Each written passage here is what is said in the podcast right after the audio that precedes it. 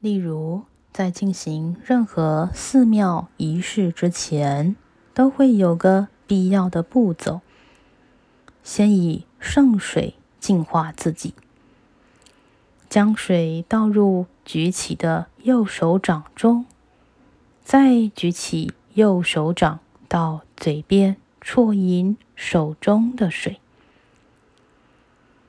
在这个过程中，要观察自己的身体和水的去处，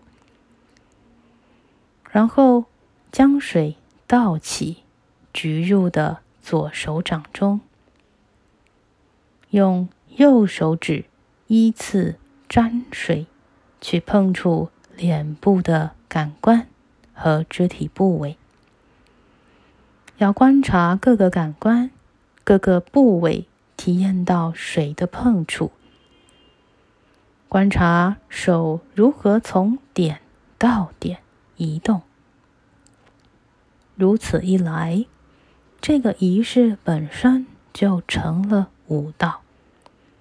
一切行为、身体所有的动作都是舞蹈。要达到这个境界。不是仰赖进入武道学校学习，而是以自心观察自身，如此就能时时保持自我的觉知，达到心灵的解脱。